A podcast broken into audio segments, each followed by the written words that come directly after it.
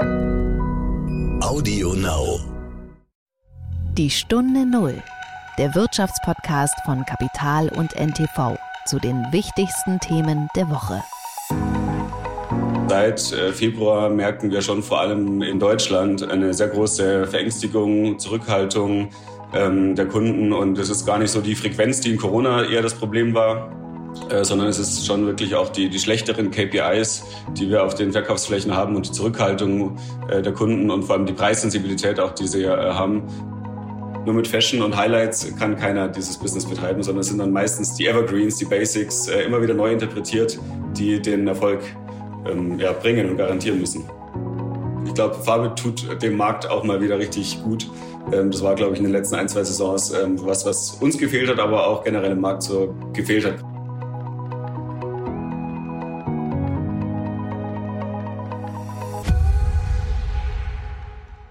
Herzlich willkommen zu einer neuen Folge von Die Stunde Null. Mein Name ist Nils Kreimeier und ich bin Redakteur des Wirtschaftsmagazins Kapital. Äh, normalerweise, liebe Zuhörerinnen und Zuhörer, spreche ich ja an dieser Stelle zusammen mit meinem Co-Host Horst von Butler.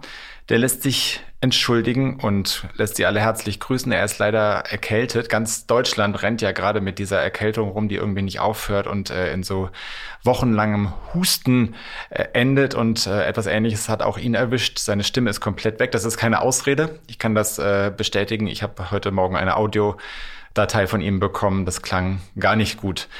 Insofern äh, müssen Sie heute mit mir vorlieb nehmen, aber wir werden das auch halbwegs hinbekommen, denke ich mal.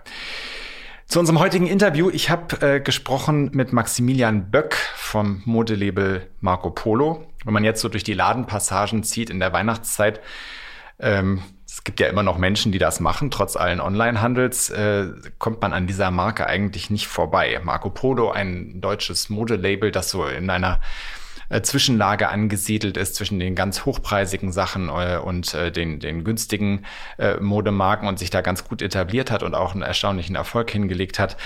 Ich habe mit äh, Maximilian Böck über dieses äh, Geschäft gesprochen, natürlich auch über den äh, Weihnachtstrubel und über äh, die anziehende Inflation, die auch äh, seinem Geschäft natürlich Probleme bereitet.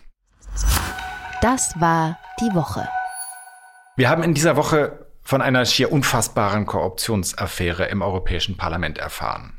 Und irgendwie ist das wie bei vielen Geschichten so, es fließen wieder einmal mehrere Themen dieser ja sehr schwierigen Zeit auf so eine ganz unheilvolle Art ineinander. Die Griechin Eva Kaili, eine der 14 Vizepräsidentinnen des Parlaments, ehrlich gesagt, das war auch mir neu, dass es so viele gibt, wurde festgenommen. Und es steht der Vorwurf im Raum, dass Kylie vom Golfstaat Katar dafür bezahlt wurde, dessen politische Entwicklung öffentlich zu loben und vor allem die Entscheidungen des EU-Parlaments im Sinne Katars zu beeinflussen. Wir reden also genau von jenem Staat, der zugleich, gerade wie wir ja alle wissen, die Fußballweltmeisterschaft veranstaltet und das hat ja ohnehin schon in vielen europäischen Ländern für massive Kritik gesorgt. Da fließen also so zwei Sachen zusammen, die zunächst mal, äh, wo man denkt, es kann doch gar nicht sein, dass sich eine Geschichte jetzt so entwickelt in dieser Zeit. Es ist von ganzen Säcken voll Bargeld die Rede. Es gibt auch noch weitere Beschuldigte, gegen die ermittelt wird. Und natürlich ist es so, wie es häufig ist, ein solcher Skandal lädt dazu ein, auf die Europäische Union einzudreschen ihre Strukturen zu kritisieren und dieses oft ja sehr verschlungene Geflecht der Lobbyisten äh, in Brüssel, die dort mit den äh, dort arbeitenden Politikern zusammen essen gehen und versuchen, deren Entscheidungen zu beeinflussen und das alles zu kritisieren und in die Tonne zu kloppen.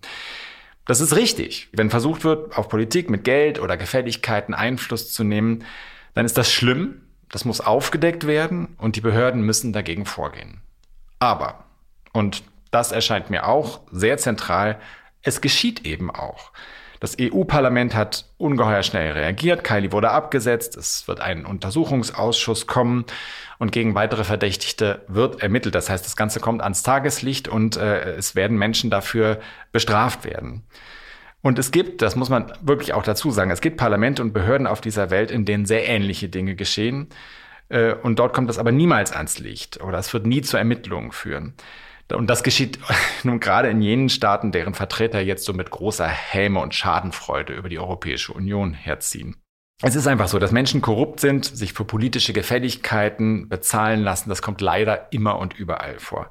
Zentral ist aus meiner Sicht, dass es Institutionen gibt, Ermittlungsbehörden, Medien, Nichtregierungsorganisationen, die eben bereit sind, dagegen vorzugehen und das auch tun. Das ist aus meiner Sicht der Unterschied zwischen einer Demokratie und einer Autokratie. Die Stunde Null. Das Gespräch. Kommen wir zu unserem äh, heutigen Gespräch, das ich, wie eingangs schon erwähnt, mit Maximilian Böck von Marco Polo geführt habe. Das Ganze ist eine ganz interessante Geschichte. Marco Polo äh, ist ja allgemein bekannt als Modelabel in Deutschland und wird ja so in der allgemeinen Wahrnehmung erstmal mit Italien äh, verknüpft, weil Marco Polo der große äh, äh, Entdecker äh, und, und Weltreisende, wenn man so will, hat aber mit Italien gar nichts zu tun. Das Label ist ursprünglich in Schweden gegründet worden Mode hat auch so ein bisschen noch so, so diesen, diesen Zug zu dieser schwedischen äh, Schlichtheit häufig. Äh, ist dann äh, schon seit den 60er Jahren gibt es eine, eine deutsche Tochtergesellschaft, äh, die damals von einem Mann namens Werner Böck übernommen worden ist. Und äh, Werner Böck hat sich dann eigentlich so nach und nach äh, dieses ganze Unternehmen äh, einverleibt oder hat es übernommen. Seit 87 hat er schon eine, äh, eine deutliche Anteil äh, an der schwedischen Muttergesellschaft und hat dann irgendwann dieses Unternehmen Ende der 90er Jahre komplett übernommen. Und da, damit ist sozusagen aus einem schwedischen Unternehmen ein deutsches Unternehmen geworden und darüber hinaus noch eigentlich ein deutsches Familienunternehmen, weil Werner Böck, seinen Sohn Maximilian Böck, dann im Jahr 2021 als neuen CEO an die Spitze dieses Unternehmens gesetzt hat. Das heißt, wir haben so eine Entwicklung von einem schwedischen Unternehmen äh, hin zu einem deutschen Familienunternehmen. Übrigens ausgesprochen erfolgreich. Im vergangenen Geschäftsjahr hat Marco Polo einen Umsatz von 592 Millionen Euro gemacht. Das ist ein Sprung von sage und schreibe 35 Prozent gegenüber dem Vorjahr, wobei man immer auch sagen muss, dass das äh, Vorjahr, also das Jahr 2000 oder Geschäftsjahr 2020 21 äh, auch ein sehr schwieriges gewesen ist, natürlich wegen der Pandemie. Ein paar Worte noch zu Maximilian Böck. Der ist Mitte 30, hat ein Wirtschaftsstudium hinter sich und hat, äh, bevor er zu Marco Polo kam, zunächst bei den Wirtschaftsprüfern von KPMG und in verschiedenen Stationen beim Modehändler Peek und Kloppenburg gearbeitet. Er hat sich also mit anderen Worten schon ins Geschäft eingearbeitet, bevor er dann in das Unternehmen des Vaters eingestiegen ist. Ja, und äh, vielleicht ist das tatsächlich so der Beginn der, der, äh, einer Tradition für ein neues deutsches Familienunternehmen. Herzlich willkommen, Herr Böck, nach Rosenheim in Bayern. Hallo, Herr Kreimeier, freut mich. Herr Böck, wir sprechen ja heute über, über Marco Polo, ein Unternehmen, das äh, ursprünglich mal in Schweden gegründet worden ist. Es ist dann äh, nach und nach von Ihrem Vater übernommen worden. Jetzt sind Sie seit zwei Jahren Chef dieses Unternehmens. Ist, äh, verstehen Sie sich eigentlich als deutsches Familienunternehmen? Absolut, ja, tun wir. Was bedeutet das? Also das, das, ist ja eine ungewöhnliche Geschichte. Normalerweise hat man ja Familienunternehmen, die dann irgendwann um die Jahrhundertwende oder etwas später gegründet worden sind. Und Sie haben sozusagen ein Unternehmen, das es bereits gab, übernommen mit einer freundlichen Übernahme, wenn man so will. Ähm, ja, also mein, mein, Vater ist direkt äh, zum Jahr der Gründung, also bis 67 Marco Polo gegründet worden, also direkt mit äh, eingestiegen in der ähm, in der Firma und hat den Vertrieb für den ähm, Dachbereich äh, übernommen. Und relativ schnell ist dann äh, der Bereich, den mein Vater übernommen hatte, der, der größte und wichtigste Markt geworden. Ähm, somit war eigentlich immer schon so, so die Zentrale und das größte, das Herz der Company in, ähm, in Deutschland. Und ähm, ja, seit äh, 97 ist der komplette Firmensitz in, ähm, hier äh, bei Rosenheim. Und wir sehen uns schon als deutsches Familienunternehmen und wir hoffen natürlich, dass wir dann auch irgendwann äh, mehrere Generationen schon in Deutschland haben werden. Ähm, und dann sind wir hoffentlich ein langjähriges Familienunternehmen in, in Deutschland. War denn für Sie immer klar, dass Sie einsteigen? Also Nee, ähm, definitiv nicht. Und ich glaube, es war auch ein cleverer Schachzug von meinen Eltern, dass sie mich da nicht gedrängt haben in die Richtung, ähm, sondern es war immer alles ganz offen. Ich hätte machen können, was ich wollte, habe auch eben ähm, studiert ähm, Master in Business Administration gemacht, vor allem in die Finance-Richtung, ähm, also gar nicht mit Fashion äh, in der Ausbildung konfrontiert gewesen. Ähm, und dann ähm, über ein Genie-Programm bei Pik und Kloppenburg kam dann so der, äh, ja, die Lust auch auf die Branche und ähm, so hat sich das dann im Endeffekt peu à peu ergeben. Und bisher bin ich auch sehr froh, dass ich dann den Weg so eingeschlagen habe. Jetzt sind Sie ja zu einem Zeitpunkt eingestiegen, der gelinde gesagt nicht ganz einfach war. Das war sozusagen mitten in der, in der Pandemie. Äh, die Stores waren im Grunde genommen alle zu zu dem Zeitpunkt. Ich glaube, Sie haben, äh, korrigieren Sie mich, wenn es falsch ist, über 100 äh, Stores, äh, momentan 100, 115 sind es, glaube ich, oder so. Genau, 120, ja. Das war ja kein leichter Starttermin, oder? Nee, äh, vor allem, wenn man bedenkt, dass wir Ähm, auch noch vor, kurz vor Covid hatten wir eine ähm, ja, sehr anstrengende und wirklich besorgniserregende Cyberattacke, die die ganze Firma lahmgelegt hat. Also wir kommen quasi jetzt gerade in die dritte Krise ähm, mit, der, mit der aktuellen makroökonomischen Situation. Und ich habe eben 2017 gestartet, operativ hier. Ähm, und 2019 Cyberattacke, die uns wirklich ähm, sehr viel Kraft äh, und auch finanzielle Ressourcen gekostet hat. Dann äh, Covid zwei Jahre lang. Das haben wir sehr, sehr gut gemeistert, Gott sei Dank. Äh, sind auch stark gewachsen in der Zeit. Und ähm, jetzt natürlich mit der aktuellen äh, Konsumkrise oder Inflation die, die dritte Herausforderung. Also da gebe ich Ihnen 100 Prozent recht. Es hätte, es hätte sehr viel einfacher sein können. Aber es ist auch sehr spannend und lehrreich. Ähm, Sie sprechen von der, von der dritten Krise, mit der Sie es zu tun bekommen haben, also die, die Konsumkrise. Jetzt ist das äh, letzte Geschäftsjahr für Sie ja sehr gut gelaufen, also mit, mit starkem Wachstum. Äh, merken Sie jetzt tatsächlich eine Kaufzurückhaltung bei den Kunden? Ja, wir haben es auch schon am Ende des letzten Geschäftsjahres äh, gemerkt. Also äh, wir sind da sehr, sehr glücklich, dass wir mit äh, fast 600 Millionen den absoluten Rekordumsatz gemacht haben. Ähm, da, da waren wir wirklich die, die Gewinner im Markt. Aber seit äh, Februar merken wir schon vor allem in, in Deutschland eine sehr große Verängstigung, Zurückhaltung ähm, der Kunden. Und es ist gar nicht so die Frequenz, die in Corona eher das Problem war, äh, sondern es ist schon wirklich auch die, die schlechteren KPIs, die wir auf den Verkaufsflächen haben und die Zurückhaltung äh, der Kunden und vor allem die Preissensibilität auch, die sie äh, haben, das merken wir ähm, jetzt ja wirklich seit Februar. Ähm, sie sprechen von Preissensibilität. Also äh, Marco Polo ist ja eine Marke, die in diesem Segment, in dem Sie spielen, durchaus hochpreisig unterwegs ist. Ähm, und Sie hatten ja eigentlich auch angepeilt, eher noch so ein bisschen höher zu gehen, wenn ich das richtig verstanden habe. Ist diese Strategie dadurch jetzt erstmal so ein bisschen ausgebremst worden? Wir hatten nicht geplant, den, ähm, die gesamte Preisstruktur nach oben zu ziehen, ähm, sondern sind immer natürlich sehr stark getrieben auch von unseren, von unseren Händlern, von Einstiegspreislagen, die wir äh, immer versuchen zu halten. Ähm, aber wir haben und äh, werden auch weiterhin oben sehr, sehr wertige Produkte anbauen, um, ähm, ja, um, um auch interessante, wertige Produkte unseren Kunden, die, die die auch durchaus schätzen und gerne kaufen, anzubieten. Aber so der, die breite Masse ähm, ist gerade sehr sale getrieben, auch vom, vom Kaufverständnis her und vom Verhalten.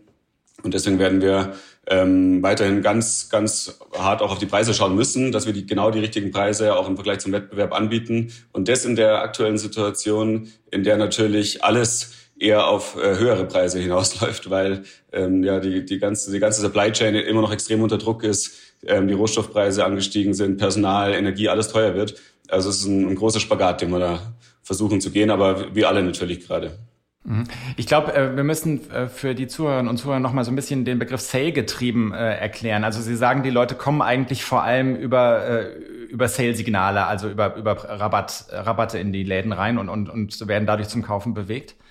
So ist es, ja. Und wir sehen es auch in äh, Umfragen, die wir regelmäßig machen unter unseren Kunden. Äh, während ähm, vor einem Jahr inmitten in Corona, wo ja auch eine gewisse Unsicherheit da war für die Kunden, äh, Nachhaltigkeit, Qualität ähm, und andere Themen sehr wichtig waren, ist äh, jetzt aktuell der Preis im Ranking auf, ich glaube, Nummer zwei oder Nummer drei äh, hochgewandert. Also der, das liegt natürlich auch ein bisschen sicher dran, dass in Deutschland ähm, in der Medienlandschaft extrem ähm, ja, auch Angst teilweise verbreitet wird und dass die, dass die Kunden ähm, da, glaube ich, sehr verängstigt sind und einfach der Preis für Fashion ähm, gerade sehr, sehr äh, relevant ist. Und wenn man auf was verzichten kann, dann ist es natürlich äh, Mode oder äh, Urlaub oft oder Essen gehen. Es, es, es sind oft die Segmente, wo die Kunden am ehesten sparen können. Mhm. Wie zeigt sich das denn im äh, aktuellen Weihnachtsgeschäft, das ja nun, nun schon läuft? Also merken Sie diese Zurückhaltung da auch? Kaufen die Kunden einfach manche Sachen nicht, die sie vielleicht in den vergangenen Jahren gekauft hätten? Definitiv. Also auch seit ähm, die, die Saison hat dieses Jahr leider auch sehr spät gestartet, weil ähm, wir alle mitbekommen haben, war es sehr, sehr lang sehr warm und wir sind natürlich sehr wintergetrieben in einer Wintersaison. Also wir verkaufen sehr viele äh, dicke Winterjacken, äh, Strickjacken ähm, und ähm, dadurch hat die Saison für alle sehr spät gestartet ähm, durch die Bank und dadurch ist sehr viel Ware auch im Markt und ähm, Zusätzlich mit dieser Zurückhaltung des Kunden ähm, ist, ist es schon sehr, sehr, ein sehr, sehr sale also reduzierungsgetriebener Markt aktuell. Das befeuert aktuell Gott sei Dank die Umsätze. Also ich glaube, ähm, gerade durch die Temperaturen, gute Preise, viel Ware, ähm, gibt, ähm, entspannt sich die Situation für viele im Umsatz her. Aber ähm, es, es wird trotzdem für viele herausfordernd äh, werden, weil eben die, die vollen Margen nicht mehr erreicht werden und die Ware tendenziell sehr reduziert jetzt nur noch äh, verkauft werden kann. Aber das heißt, der kalte Winter ist jetzt erstmal ein gutes Signal für Sie. Absolut. Ich rechne auch mit einem positiven Dezember für die ganze Branche, weil ich glaube, es jetzt äh, nächste Woche nochmal kälter wird, äh, die Weihnachtsmärkte offen sind und ich glaube, die, die Laune verbessert sich auch schon beim einen oder anderen wieder und ähm, ich glaube, wir kommen da schon wieder so in, in zumindest annähernd in alte Weihnachtsgeschäfte ähm, und Performance rein. Welche Rolle spielt denn für Sie das Weihnachtsgeschäft? Kann man das beziffern? Mm, ja, das kann man schon beziffern. Also der ähm, Dezember ist schon der, der stärkste Monat, meistens mit dem Oktober zusammen und ähm, ist, ist sicher doppelt so stark wie ein äh, durchschnittlicher Monat oder ein schwacher Monat. Ja. Sie hatten vorhin schon das Thema äh, äh, Lieferketten beziehungsweise steigende Rohstoffpreise angesprochen. Also nicht so sehr Lieferketten, sondern eigentlich eher steigende Rohstoffpreise. Was bedeutet das für Sie als, als Unternehmen? Also äh, was bedeutet das auf der Kostenseite für Sie?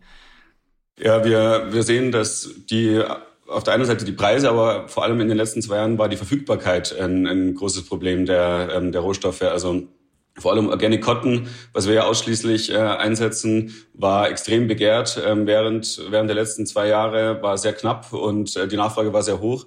Ähm, das hat die Preise getrieben, aber man musste auch teilweise extrem früh ähm, schon sich ähm, festlegen und Risiken eingehen und ähm, Ware blocken, teilweise Ware kaufen und bezahlen. Ähm, das macht es sehr herausfordernd und ähm, ja, wir mussten dadurch unsere ganzen unsere ganze Supply Chain umstellen, früher starten, eben früher ins Risiko gehen. Ähm, zusätzlich sind die Kosten gestiegen, natürlich der, der Rohstoffe, auch Polyester, äh, Zutaten, Reißverschlüsse, alles hat, äh, ist teurer geworden. Die ganze Fracht kam natürlich noch äh, dazu. Ähm, also wir hatten in, in den Höchstphasen 13.000 Dollar bezahlt für einen C-Container. Ähm, aber Gott sei Dank sieht man überall gerade wieder so ein bisschen mehr Entspannung. Also die Baumwollpreise sinken wieder, die und die Frachtpreise sind jetzt auch schon wieder auf den ungefähr 4.000 Euro, äh, 4.000 US-Dollar von ähm, vor Corona. Ähm, also die, die Lage entspannt sich. Man sieht die, die drohende Rezession auch an, auf dem Beschaffungsmarkt, aber in den letzten zwei Jahren war es sehr, sehr äh, herausfordernd. Vor allem, wenn man ähm, nur ähm, nachhaltige Ware einsetzen will und äh, auch nachhaltige Supplier und Factories wie wir. Ähm, und dann man kann man hat dann nicht so viele Alternativen und ähm, deswegen haben wir uns dadurch natürlich auch das Leben noch mal extra schwer gemacht, aber gehört ja gehört zu unserer Strategie natürlich dazu. Mit welchen Produzenten, welchen Ländern arbeiten Sie da zusammen, wenn Sie sagen, Sie haben nicht viele Alternativen? Ähm, also wir sind in, ähm, in Europa, in Portugal und äh, Türkei. Türkei ist sogar ähm, eines der größten Produktionsländer, das wir haben. Und ähm, aktuell ist das wichtigste Land Indien. Kommt, kommt vor allem ähm, daher, weil wir ähm, natürlich wie die meisten aus äh, China versuchen äh, rauszugehen und, da, und weniger Gewicht auf China zu setzen. Ähm, deswegen wird, ist, ist Indien immer wichtiger. Äh, das heißt, äh, weil Sie, weil Sie sagten, Sie haben auch Schwierigkeiten beim Bezug von Organic Cotton, also von, von ähm, Bio-Baumwolle. Ähm, äh, das bezieht sich dann tatsächlich auch auf die, auf die Lieferländer, die Sie jetzt gerade genannt haben, ja? Genau, und aufs, auf das Angebot. Es gibt eben, ähm, oder jetzt, jetzt ist die, das, das Angebot äh, zieht nach, aber in den letzten zwei Jahren gab es einfach viel, viel weniger äh, nachhaltige Baumwolle auf dem Markt, als nachgefragt wurde. Und das hat die Preise gerade der Organic Cotton nochmal überproportional nach oben getrieben, egal jetzt aus welchem Herkunftsland. Ähm, die Baumwolle kommt ja dann nicht immer nur aus dem Land, in dem auch ähm, genäht wird und ähm, gewebt wird. Wir haben jetzt sehr stark über die äh, Bezugsseite gesprochen. Äh, ich würde jetzt gerne mal ein bisschen zur, zur äh, Abseitsseite kommen. Sie hatten ja in den vergangenen Jahren auch so eine Strategie entwickelt, das Unternehmen deutlich globaler aufzustellen, also im Grunde ein Weltkonzern zu werden. Wie, wie läuft diese Strategie? Ist das ein bisschen ausgebremst worden jetzt durch die, durch die aktuelle Konsumentenzurückhaltung? Äh, noch nicht. Also wir sind äh, sehr, sehr gut vorangekommen in den letzten zwei Jahren. Wir haben äh, gestartet in ähm, Italien großflächig mit äh, zwei Department Stores, in äh, Spanien mit einem großen Department Store, äh, in Kanada, ähm, in, in Dänemark, in Griechenland. Also wir haben wirklich viele Länder nochmal ähm, verstärkt und auch neue hinzugenommen. Und das hat gerade erst gestartet und wir setzen auch darauf, dass die Expansion so ähm, weitergeht. Wir nehmen jetzt allerdings keine ähm, großen Märkte mehr hinzu, weil wir ähm, ja schon schon teilweise mehr erreicht haben, als wir als wir geschätzt haben, als wir uns eingeschätzt haben. Ähm, das, das lief sehr sehr gut und auf die Länder fokussieren wir uns jetzt, die wir da frisch hinzugenommen haben. Ähm, das Zweite, was Sie versucht, äh, versuchen, ist ja so eine Verjüngung der Marke. Also ich habe äh, in meinem Bekanntenkreis jetzt vor dem Gespräch mal so ein bisschen rumgefragt, mit was äh, Marco Polo sozusagen assoziiert wird. Und viele haben gesagt, ja, das ist so halt so nachhaltige Mode für so End-40er, Anfang 50er. Also das war so die Reaktion. Das ist ja wahrscheinlich was, was Sie nicht so gerne hören, oder?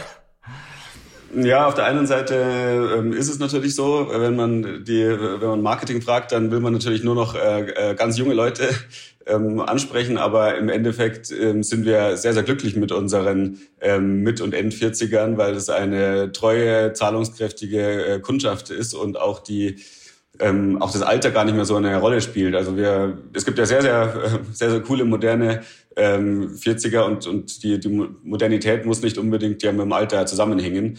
Ähm, aber der, die Stilistik und die Aussage der äh, Brand wollten wir auf jeden Fall verjüngen, um eben zu unseren Bestandskunden noch jüngere ähm, hinzuzuaddieren. Und das machen wir einmal über unsere Hauptkollektion, aber vor allem über unsere jüngere Kollektion Marco Polo Denim. Äh, die soll auf jeden Fall die ähm, auch die End-20er und Anfang 30er noch äh, viel stärker hinzufügen zur, zur Brand. Und funktioniert das bis jetzt?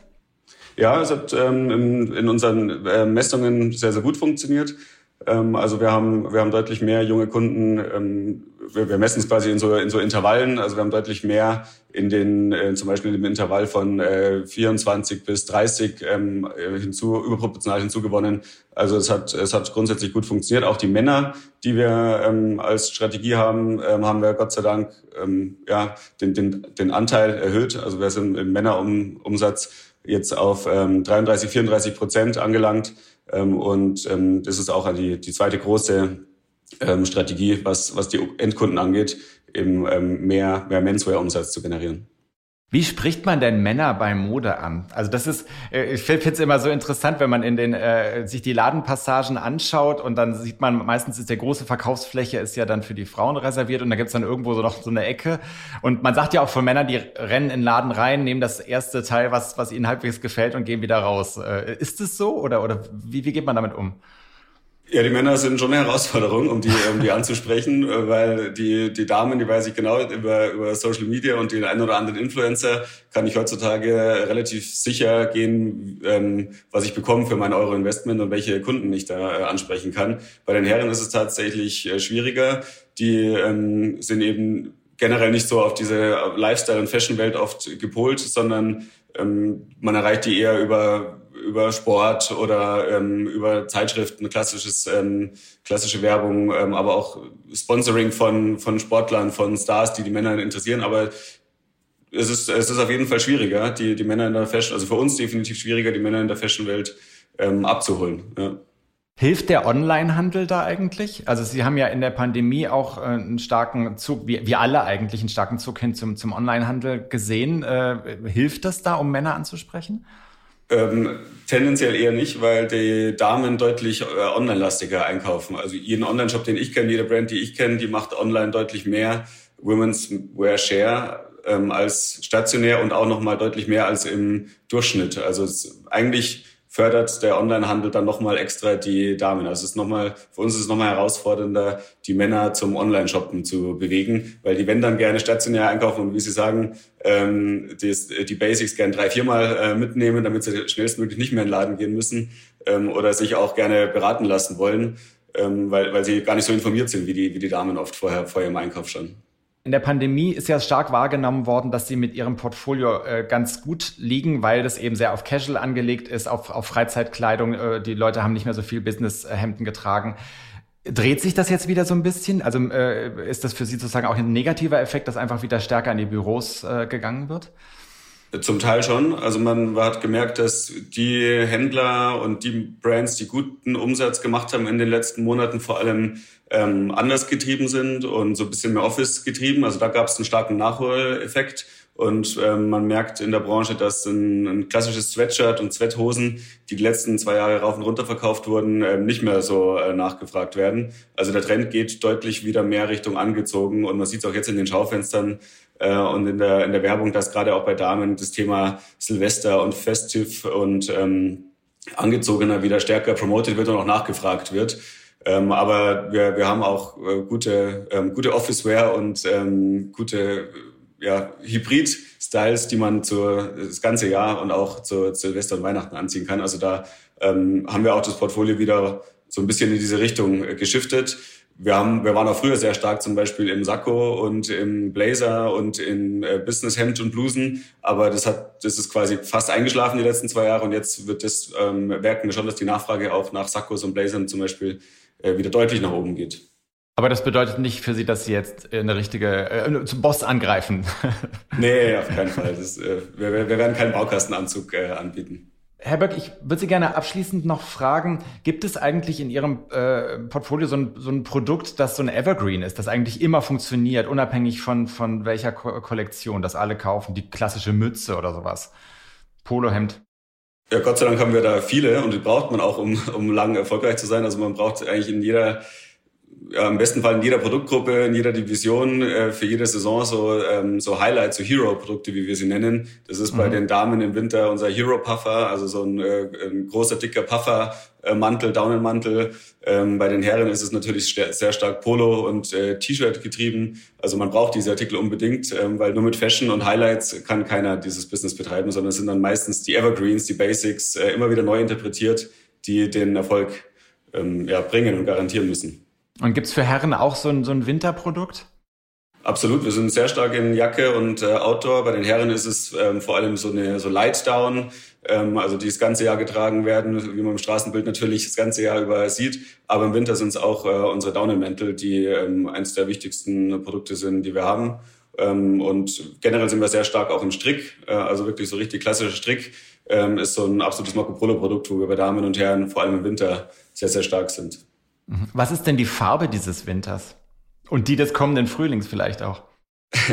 ähm, also im Winter verkaufen wir so, so, so abgezogene Grüntöne äh, sehr, sehr gut. Also so ein, so ein Sage äh, nennt man es oder ein, äh, so ein Eisblau. Ähm, aber für den nächsten Spring und auch jetzt schon ähm, wird prognostiziert, dass so ein ähm, so Pinktöne Fuchsia und Magenta und so in diese Richtung, dass, dass die sehr, sehr beliebt sind, vor allem bei den Frauen natürlich, aber anscheinend auch bei den Männern im Kommen sind. Wobei die Männer immer, immer natürlich konservativer sind, was die, was die Farben angeht. Das klingt so ein bisschen so, als wären Sie von der Farbe nicht so ganz begeistert oder nicht so ganz überzeugt. Ich will zumindest nicht alle unsere Kunden, äh, vor allem nicht auf der Herrenseite, in magentafarbenen äh, T-Shirts sehen, aber ähm, ich glaube, Farbe tut dem Markt auch mal wieder richtig gut. Ähm, das war, glaube ich, in den letzten ein, zwei Saisons ähm, was, was uns gefehlt hat, aber auch generell im Markt so gefehlt hat. Gerade nach der ganzen Tristesse in der Pandemie und äh, Krieg, dass die Leute einfach mehr in, ja, einfach mal wieder fröhlichere Sachen und Farben und äh, viel gut Klamotten tragen wollen. Ganz vielen Dank, Maximilian Böck nach Rosenheim. Sehr gerne, Herr Kreimer, hat mich gefreut. Ja, liebe Zuhörerinnen und Zuhörer, das war's für heute und nicht nur für heute, sondern tatsächlich auch für dieses Jahr. Denn das war heute die letzte Stunde Null im Jahr 2022. Wir verabschieden uns in eine allerdings kurze Weihnachtspause. Sie können uns am 6. Januar wieder hören, also am Dreikönigstag. Und wir würden uns natürlich freuen, wenn Sie dann im neuen Jahr wieder dabei sind. Wird mit Sicherheit wieder eine Menge sehr spannender Geschichten aus der Welt der Wirtschaft geben. Bevor ich Sie allerdings jetzt entlasse und dann auch vielleicht Sie in die Weihnachtseinkäufe entlasse und äh, in die hoffentlich etwas ruhigere Zeit zwischen den Jahren, haben meine Kolleginnen und Kollegen noch einen kleinen akustischen Jahresrückblick für Sie vorbereitet. Es war ja ein unglaublich ereignisreiches Jahr. Wir hatten den russischen Angriffskrieg gegen die Ukraine, im Folge dessen steigende Energiepreise und haben in Deutschland eine ganze Reihe wirtschaftspolitischer 180-Grad-Wenden erlebt. Äh, sprechen wir nur von der Diskussion um die Kernenergie, äh, aber auch äh, die Installation von LNG-Terminals an den deutschen Küsten, mit denen man versucht, Flüssiggas in dieses Land einzuführen. Wir werden mal schauen, wie das im kommenden Jahr weitergeht. Ich jedenfalls wünsche Ihnen ein frohes Weihnachtsfest, eine wirklich ruhige Zeit zwischen den Jahren und uns allen ein hoffentlich friedlicheres Jahr 2023. Machen Sie es gut und tschüss. Ich konnte auch nie glauben, dass sowas in meinem Land passiert. Ich könnte auch nie daran glauben, dass meine Kinder diesen Krieg auch erleben werden. Dass meine Kinder jetzt, wenn sie jetzt im Fernseher das sehen oder in, im Internet sehen, wie die Soldaten umgebracht werden, die russischen vor allem, dass sie das als positiv betrachten. Wir sind ja diejenigen, die momentan die europäische Friedensordnung verteidigen, die Nachkriegsordnung. Und es ist schon wichtig, glaube ich, auch für die, für die Menschen in Europa, da genauer zu verstehen, was wirklich vor Ort passiert und wie gravierend manchmal die Zustände sind, was es wirklich bedeutet, in einem Land äh, zu leben, das äh, also wirklich in einem großen Krieg involviert ist, wo es täglich an Strom fehlt, wo ähm, Heizung nicht mal da ist und nicht mal funktioniert, wo generell man immer wieder täglich irgendwelchen Luftalarm ausgesetzt ist und Sirenen. Also es ist schon was anderes. Zu glauben, dass Handelsinteressen dazu führen würden, dass das westliche Modell, das westliche demokratische Modell exportiert und überall auf der Welt übernommen wird, das war schon immer naiv. Und da bedarf es einer differenzierteren Auseinandersetzung. Die Nachfrage ist wirklich explodiert. Also seit Beginn des Krieges und den steigenden Energiepreisen den Leuten oder sehr vielen Leuten schlagartig klar geworden, dass sie eine Solaranlage haben wollen und eben auch einen Speicher und eben auch Wärmepumpen und auch Elektroautos. Ja, also die Nachfrage nach diesen Produkten ist wirklich ganz stark gestiegen. Habe ich so noch nie erlebt. Der Markt funktioniert so nicht mehr. Das bedeutet natürlich für uns enorme Kosten und äh, das können wir nur bedingt als Preiserhöhungen an unsere Kunden weitergeben. Das heißt, wir bleiben im Endeffekt auf einem Teil dieser Kosten sitzen, was bei uns sehr stark auf die Wirtschaftlichkeit des Unternehmens drückt. Also wenn ich die letzten zwei Jahre zurückblicke, was die Gastronomie durchmachen musste, ist schon enorm. Ne? Corona mit geschlossenen Restaurants, jetzt Corona mit geöffneten Restaurants, aber es traut sich noch keiner hin. Angriffskrieg auf die Ukraine, Energiepreise sind gestiegen, Inflation, Klimawandel und das Ganze noch mit Personalmangel. Es ist teurer geworden, absolut. Und wenn wir darauf schauen, was wir auch noch auf Lager liegen haben, dann ja, ist, es, ist das die Herausforderung, dass wir jetzt da das Maß halten, weil keiner weiß, wie jetzt die Nachfrage in Q1 aussehen wird. Also, das ist ja momentan eine der schwierigsten Marktphasen seit langem.